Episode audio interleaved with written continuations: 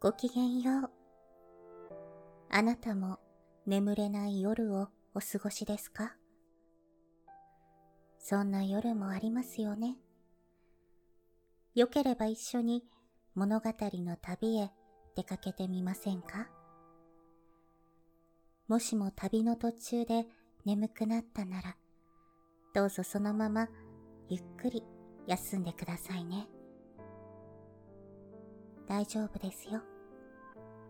眠気が訪れないときは無理に眠ろうとせず、一緒に物語の結末を見届けましょう。少しでもこの旅があなたにとっての癒しの時間になりますように。さて、そろそろ出発のお時間です。ベッドの準備は済みましたか？枕の位置もしっくりきましたか？さあ、目を閉じて。物語の扉を開けましょう。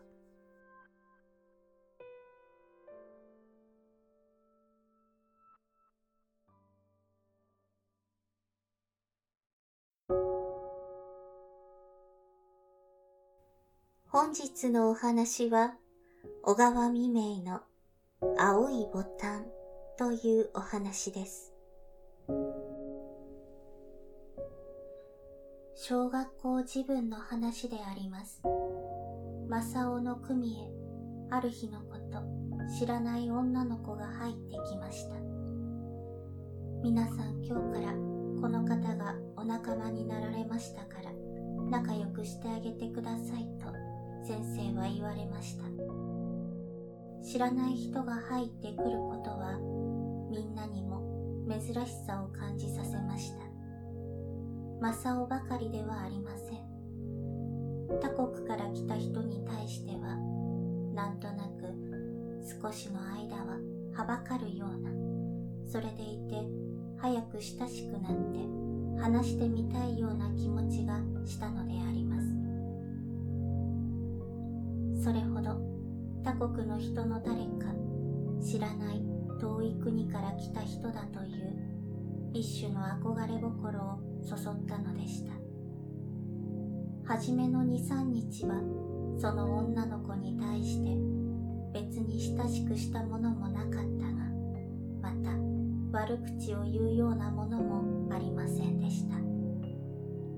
だんだん日が経つと今度は反対に一人ぼっちの女の子をみんなして悪口を言ったりわざと仲間外れにしたりして面白がったのでした。その女の子の姓は水野と言いましたが顔つきがどこか狐に似ていましたところから誰言うとなく狐というあだ名にしてしまいました。休みの遊ぶ時間になるとみんなは女の子を取り巻いて、狐狐と言って生やし立てました。その女の子は負け嫌いなしっかりした子でしたけれど、相手が多数なので、どうすることもできませんでした。それに知らない土地の学校に入ったことですから、小さくなって小言で黙っていましたが、ついにたまらなくなって泣き出してしまいました。しかし時間になって教室へ入る自分にはいつものごとく泣き止んでいましたために先生はちっともそのことを知りませんでした。ある日のこと正雄の家へ知らないおばさんが入ってきました。私のうちの娘とお坊ちゃんとは学校で同じ組だそうでございます。それで今日はお願いがあって上がりました。娘が毎日学校でキツネキツネと言われますそうで、学校へ行くのを嫌がって困りますが、どうかお坊ちゃんにお願いして、みんながそんなことを言わないようにしていただきたいものですと頼みました。正雄の家と水野の家とはあまりそう遠くなかったのでそれで彼女の母親が来たものと思われます。学校では正雄も一緒になって悪口を言った一人なのでした。中には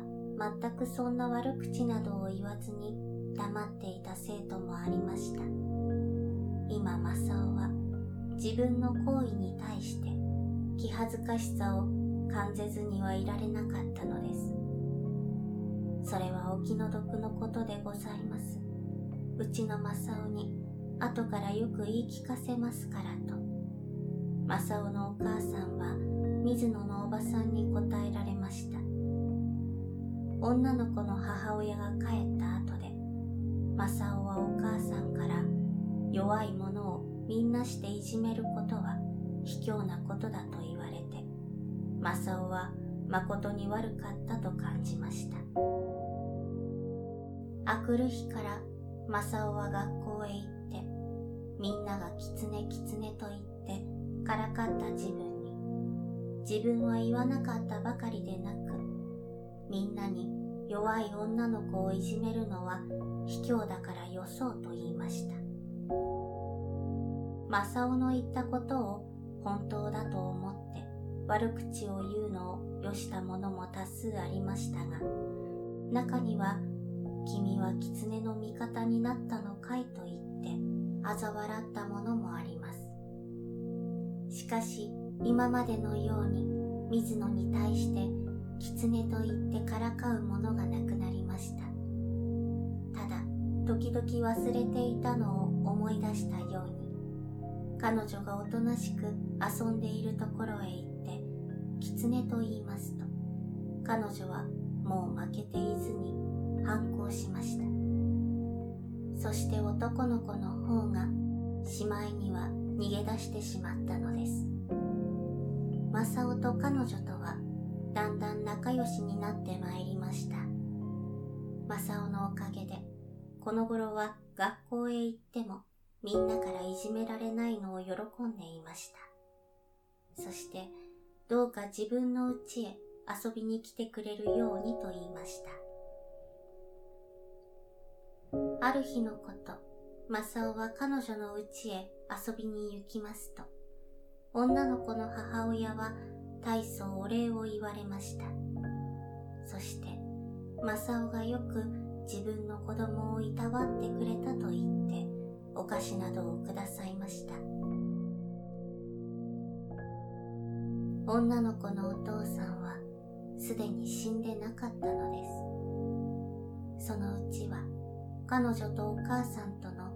寂しい二人きりの生活でありました。女の子は絵本を出したりお人形を出して見せたりしました。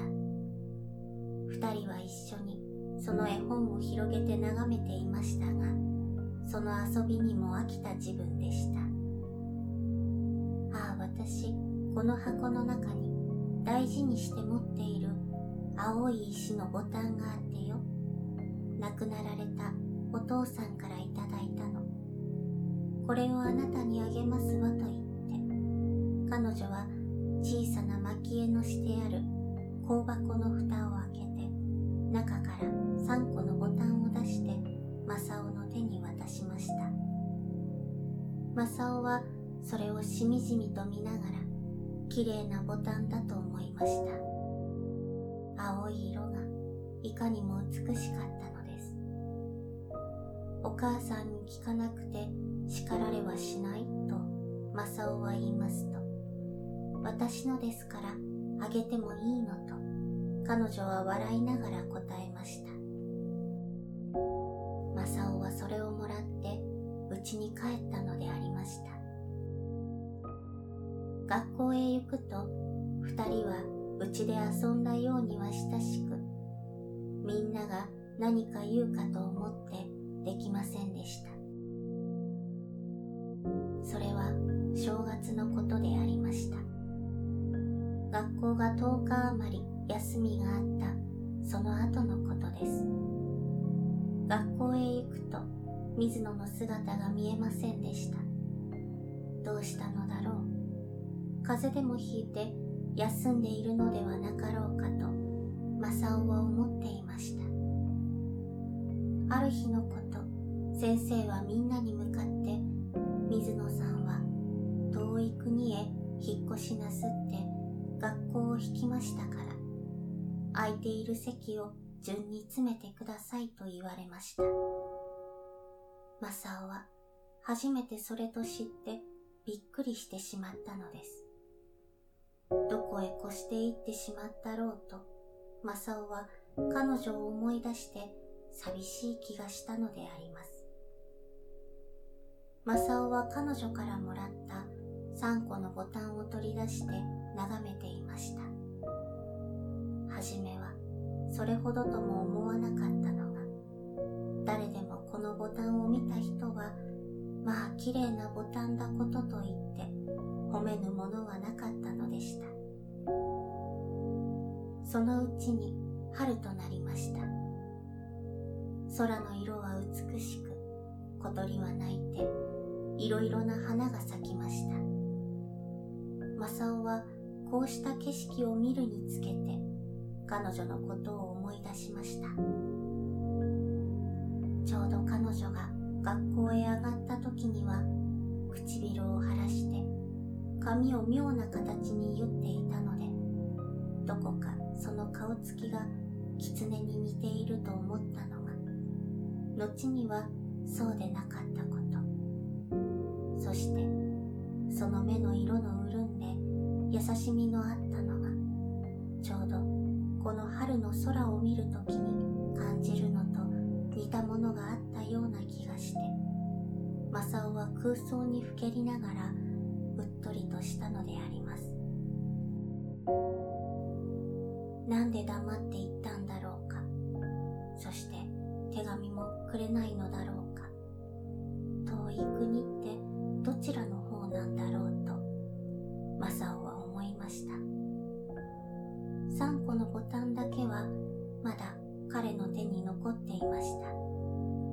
正雄はそれを糸につないで持って遊んでいました。その青い色は水の色のようにもまた空の色のようにも。時には海の色のようにも光線の具合でそれはそれは美しく見えたのであります。このボタンを見た人は誰でもちょっと立ち止まってじっと目をその上に落とさないものはありませんでした。知らない人は黙って見返って行きました。知った人はまあ美しいボタンだことちょっと見せてくださいと言って手のひらの上に乗せて眺めたのであります。しかし誰もこの青いボタンが石で作られたものか貝で作られたものか判断に苦しんだのでありました。この青いボタンを一つくださいなと。正雄はたくさんの人から言われました。けれどこのボタンをなくしてしまうことは彼女に対する思い出からも遠く離れてしまうことだと考えて彼は誰にもやらなかったのであります。このボタンを僕にくれた女の子の居所が分かってそして聞いてみなければあげられない。その女の子はお父さんからもらって大事にしていたのを僕にくれたのだからと答えました。みんなはもう今まで何の頼りもないのだからその女の子の居所の分かりっこはないと言いました。しかし正雄は青々と晴れた大空を見渡してこの空の下のどこかにきっと女の子はお母さんと住んでいるのだろう。こう考えると言い知れぬ悲しさと懐かしさとが感じられたのであります。ある日のことでした。近所に住む背の高い顔の黒い男が「坊ちゃん。私にどうかこのボタンを一つください。私はこれを時計の鍵にぶら下げておきます。私は汽車に乗って方々を歩くのが勤務ですから、どこかでそのお嬢さんが私の乗っている汽車に入っておいでになり、私の胸にぶら下がっているこの青いボタンを見て、どうして私が手に入れたかとお尋ねにならんものでもありません。私の乗っている汽車は幾百マイルも先まで行き、その間に数えきれないほどの停車場を通過するのですからと言いました。マサオはこの若い汽車乗りの言うことを聞くと、なるほど、そうしたことがあるかもしれないと思いました。それで、女の子の居所が分かったら、すぐに知らせてくれるようにという約束で、この男に青いボタンを一つ分けてやりました。また、ある日のことでありました。マサオはうちの前で遊んでいますと、金魚売りが通りました。金魚売りはみんなを見ると、金魚の入っている桶を地に下ろしました。みんなはその周りに集まって金魚を覗いてみたのです。尾の長いのや丸いのや、また黒と金色のまだらなどの金魚が泳いでいました。その時金魚売りは、正雄の持っていた青いボタンを見つけて、目を丸くしながら、坊ちゃん、いい金魚をあげますから、そのボタンを一つくださらないかと頼みました。正雄は金魚売りのおじさんに青いボタンの由来を話したのです。すると金魚売りは、坊ちゃん、私はこうして諸国を流浪します。それはどんな村でも、また小さな町でも、春から夏にかけて歩いて回ります。この青いボタンを私のかぶっている傘の紐に結びつけておいたら、いつかそのお嬢さんが金魚を買おうとなさる自分に見つけてどこからこの青いボタンを手に入れたかとお聞きなさらないものでもありませんと言いました。正雄は考えましたが、なるほど、この金魚売りの言うことはありそうなことでした。そして青いボタンを一つ分けてやりました。金魚売りは金魚を正雄がいらないと言ったのに3匹くれました。正雄の持っていた青いボタンは残り一つになりました。彼はこの一つのボタンだけは決していつまでも離すまいと思いました。いつになったら停車場でまた汽車の中であの男は彼女に出会うでしょうか。そしてまたあの金魚売りはいつになったら彼女の住んでいる町へ着くでしょうか。3匹の金魚はまだ達者で水盤の中に泳いでいます。正雄は青いボタンの一つを枕元に置いて寝たある晩に。赤い